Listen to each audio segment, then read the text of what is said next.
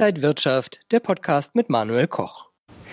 Der Sommer ist und war ordentlich heiß. Ist das auch an den Kapitalmärkten so? Darüber reden wir heute. Und bei mir hier an der Frankfurter Börse ist Jakob Hetzel. Er ist der Head of Distributions bei Scalable Capital. Und damit herzlich willkommen hier. Wie ist denn die Hitze hier auf dem Parkett? Ja, noch geht's, ja, wir sind ja früh am Morgen da. Ähm, aber grundsätzlich natürlich eine spannende Frage. Die Hitze auch an der, an der Börse. Ich glaube, die hatten wir aber eher im Frühjahr dieses Jahr als im Sommer. Die Märkte in den letzten Wochen ja eigentlich wieder etwas in ruhigeren Fahrwassern. Wir sehen zwar in den Vereinigten Staaten noch immer, dass die Tech-Giganten nicht zu bremsen sind. Ja, trotz Anhörung vor dem Kongress. Apple haben wir gehört, die erste Firma, die ja mit zwei Billionen bewertet wurde jetzt in der, in der letzten Woche. Woche. Aber gleichzeitig viele andere Märkte auch jetzt auf Sicht seit Jahresbeginn noch immer im Minus. Ja, der MSCI Europe, der hat noch einiges gut zu machen. Also wir haben noch keine vollständige Erholung seit Corona, aber jetzt die letzten Wochen, wenn man diesen sehr kurzen Zeitraum herausnimmt, sicherlich nicht ganz so heiß wie draußen. Viele Anleger sind auch in Gold gegangen. Mhm. Sehen Sie das auch als wichtiges Element? Ja, Gold ist ein sehr spannendes Thema. Das ist ja eigentlich seit Jahrhunderten Teil von dem, wie wir Vermögen anlegen. Und wir sehen das schon auch eine wachsende Nachfrage. Ja, wir hatten ja beim Gold auch ein neues Rekordhoch in den letzten Wochen gesehen. Danach wieder einen leichten Rückgang. Aber auch jetzt auf Sicht ein Jahr zurück Gold deutlich im Plus ist ein sicherer Hafen, in den die Anleger gerne gehen in den Krisenzeiten.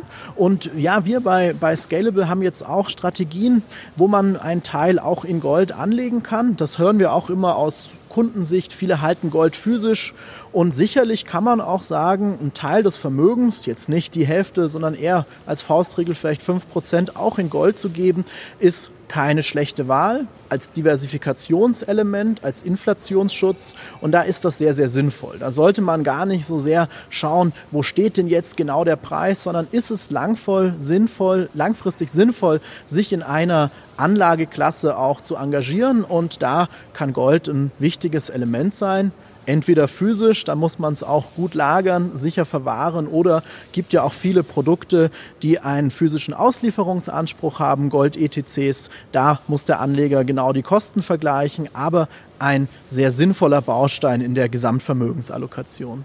Wenn wir mal unsere, in unserem Bild bleiben, sind die Märkte auch schon ein wenig überhitzt. Also Realwirtschaft und Börsen sind ja schon ein bisschen voneinander abgekoppelt.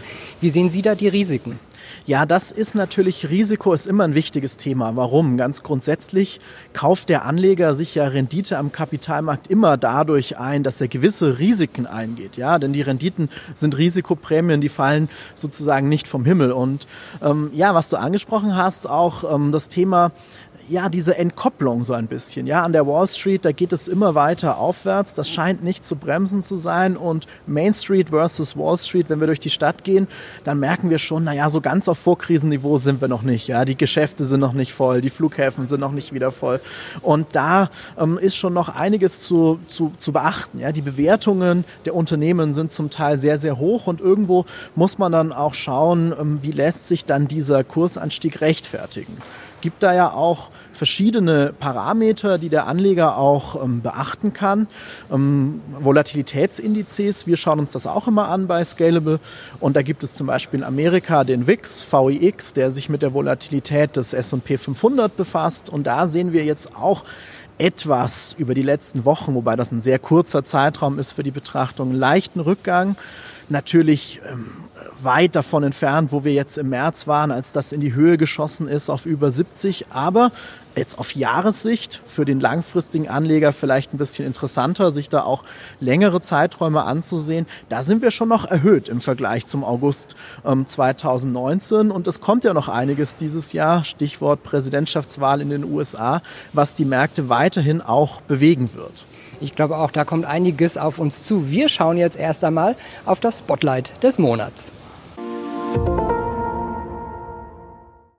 Ja, was ist denn das Spotlight? Worüber wird denn hier auf dem Parkett und äh, auf den Fluren gesprochen?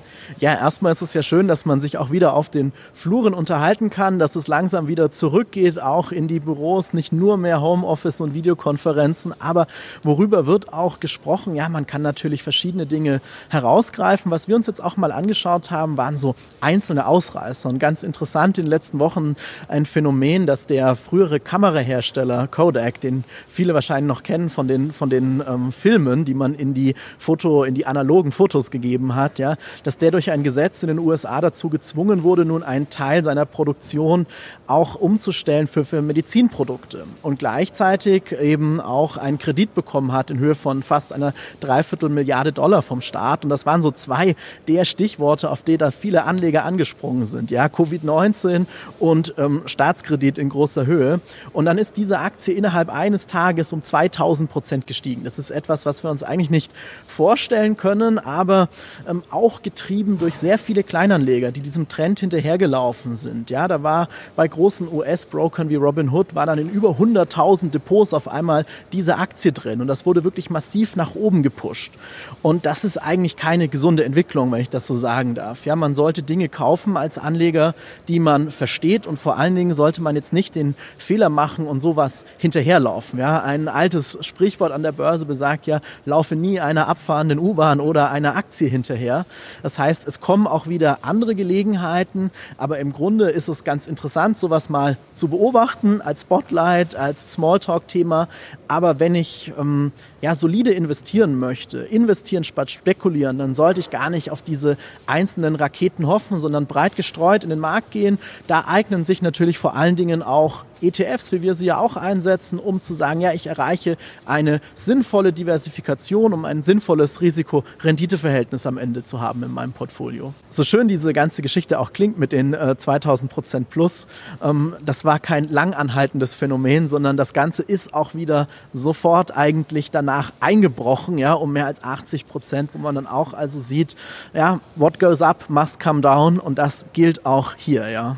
Und das Unternehmen Kodak hat auch viele äh, Jahre Probleme gehabt, eigentlich auch den, die Zukunft für sich wieder zu finden. Und ich erinnere mich noch, wie ich dann die Bilder entwickeln lassen habe. Ja. Wir schauen jetzt auf den Index des Monats. Scalable ist ja ein führender ETF-Investor. Welche ETF-Kategorie oder welcher Index steht da momentan bei Ihnen im Fokus? Ja, das stimmt. Wir legen ja in unserer Vermögensverwaltung ausschließlich in ETFs an, die Gelder für unsere Kunden. Und was wir uns jetzt in letzter Zeit, auch über die letzten Wochen und sogar Monate sehr intensiv angesehen haben, ist die Kategorie der nachhaltigen ETFs, der sogenannten ESG-Produkte. Wir sehen da einerseits eine große Nachfrage. Ja, wir machen ja bei Scalable auch viele Veranstaltungen, Vorträge und bei wirklich letztes Jahr über 80 ähm, Kundenevents. Bei jedem Einzelnen wurde gefragt, bieten Sie auch nachhaltige Strategien an. Das ist ein Thema, was gekommen ist, um zu bleiben. Das ist kein kurzfristiger Trend, sondern Nachhaltigkeit in der Geldanlage wird uns beschäftigen. Wir sehen das auch, wenn wir den ETF-Markt ähm, mal ansehen, analysieren. Seit Januar 2019 hat sich das in ETF ETFs, in nachhaltigen ETFs angelegte Vermögen vervierfacht. Ja. Wir sind da zwar Gesamtheit betrachtet noch gar nicht so weit. Ja, acht Prozent ähm, des weltweiten ETF-Vermögens ist ungefähr in nachhaltigen Produkten, aber das ist etwas, was auf jeden Fall die Anleger bewegt, denn die Menschen, die wollen nicht nur Geld investieren, sondern sie wollen auch wissen, was hat das denn für Auswirkungen? Was passiert mit meiner Investition? Was tue ich damit? Ja. Ich glaube auch, dass das ein ganz wichtiger Trend ist und wir sehen ja auch die EU, die mit dem Green Deal da auch nochmal mhm. in die Richtung deutlich geht und auch jetzt durch Corona gesagt hat, wir geben euch Milliarden und äh, Billionen vielleicht, aber ihr müsst damit auch was Sinnvolles tun. Ähm, vielleicht schauen wir mal auf die Kategorien. Was gibt es da so für Kategorien in dem ESG, ESG-Bereich? Ja, das ist also ein sehr weites Feld immer noch. Es fehlt auch ein Stück weit eine ganz klare Richtlinie zu definieren, was ist denn jetzt genau nachhaltig und was nicht. Aber es gibt sehr viele Fortschritte. Ähm, man würde den Rahmen des Interviews jetzt wahrscheinlich sprengen, wenn wir da in der Breite auch darauf eingehen, was es alles gibt. Ich möchte mal mich auf den ETF-Bereich fokussieren und habe da mal zwei ähm, Beispiele, anhand dessen man das ganz gut nachvollziehen kann. Einerseits gibt es zum Beispiel die Kategorie ESG Screened und auf der anderen Seite SRI, Social Responsible Investing. Ja? Und wenn man davon ausgeht, dass diese ESG-ETFs äh, so funktionieren, man nimmt erstmal einen breiten, marktbreiten Index und dann legt man die Kategorie sozusagen darüber, dann geben sich da ganz interessante Unterschiede. Ja? Bei diesem ESG Screen, das ist sozusagen die Leitvariante, wenn ich das so sagen darf, da schließe ich einfach gewisse Sektoren aus, bleibe aber dadurch immer noch sehr nah dran an dem, an dem Markt. Ja? Wenn ich jetzt zum Beispiel den MSCI USA nehme, das ist ein breiter US-Index, über 600 Titel, wenn ich da eine ESG Screened Variante investiere, dann habe ich immer noch ähm, ja, knapp 590 ja, der, der ursprünglichen Titel, die da trotz Ausschlusskriterien dabei bleiben. Auf der anderen Seite, die SRI, ähm, Variante des, des Index. Die funktioniert etwas komplizierter. Da möchte man schon wirklich eigentlich die die besonders ähm, guten Unternehmen herausfinden, die ein gutes Rating haben im Bereich der Nachhaltigkeit und dann auch deutliche äh, Mindeststandards setzen. Und wenn ich diese Kategorie nehme, wo ich also das positive Engagement auch bewerte als, ähm, als Indexanbieter, dann bleiben da wesentlich weniger Titel übrig. Ja, dann habe ich nur noch 131 Titel im ETF. Und ähm, das ist eigentlich für den Anleger auch sehr wichtig zu verstehen, ganz grundsätzlich, wenn ich Investmentprodukte und ETFs kaufe, dass ich mir den den Index ansehe, der dahinter ist. Weil natürlich wird dann die Performance anders sein, die Volatilität wird anders sein, einfach aufgrund der Tatsache, dass zum Beispiel die Top-Holdings ganz andere sind. Ja, bei dem, bei dem normalen ESG-Screen, da sind das eigentlich die gleichen, wie man das auch ähm, aus dem MSCI USA kennt. Ja, das ist eine Apple, eine Amazon, eine Microsoft. Bei der SRI-Variante habe ich zum Beispiel Nvidia als IT-Konzern, als, als Top-Holding und Tesla und Procter Gamble vorne mit dran. Und da wird man schon sehen, dass sich diese Investments über die Zeit hinweg auch unterschiedlich entwickeln. Und wenn ich ähm, ESG investieren möchte, muss ich da auch wie immer, wenn ich anlege, Research betreiben, mich einlesen oder eben einen Vermögensverwalter finden, der das für mich macht. Ich glaube auch, weil es eben noch keine so genaue Definition von Nachhaltigkeit gibt, äh, stehen da auch ganz oft Fragezeichen hinter. Und wenn man mal ins Kleingedruckte guckt, dann könnte da sogar ein, ein Pharma-Riese, ein Chemiekonzern, äh, Waffen äh, könnten da alles mit drin als Beimischung sein. Äh, wie finde ich vielleicht äh, dann das richtige Investment? Worauf muss ich achten, wenn ich in ESG investieren will? Mhm, das ist also eigentlich nochmal daran anschließend, was ich, was ich gesagt habe. Man muss sich wirklich die, die, die Factsheets der Produkte angucken, muss sich die Indexzusammensetzung ansehen, muss auch die Kriterien verstehen. Ja, welche Ausschlusskriterien gibt es? Es gibt manche ESG-Kategorien, da ist Atomkraft kein Problem. In anderen wird das sehr kritisch gesehen, wird ausgeschlossen. Und erstmal muss ich für mich als Investor definieren, welches Bild von Nachhaltigkeit habe ich. Und dann suche ich mir das Produkt, was da am ehesten auch dazu passt, um am Ende das, das richtige Investment zu machen. Also ein interessantes Thema und ich glaube auch, äh, darüber werden wir noch öfter reden. Jakob Hetze, der Head of Distributions bei Scalable Capital. Vielen Dank für die ganzen Einblicke und liebe Zuschauer, danke Ihnen und äh, euch fürs Interesse. Bis zum nächsten Mal hier von der Frankfurter Börse.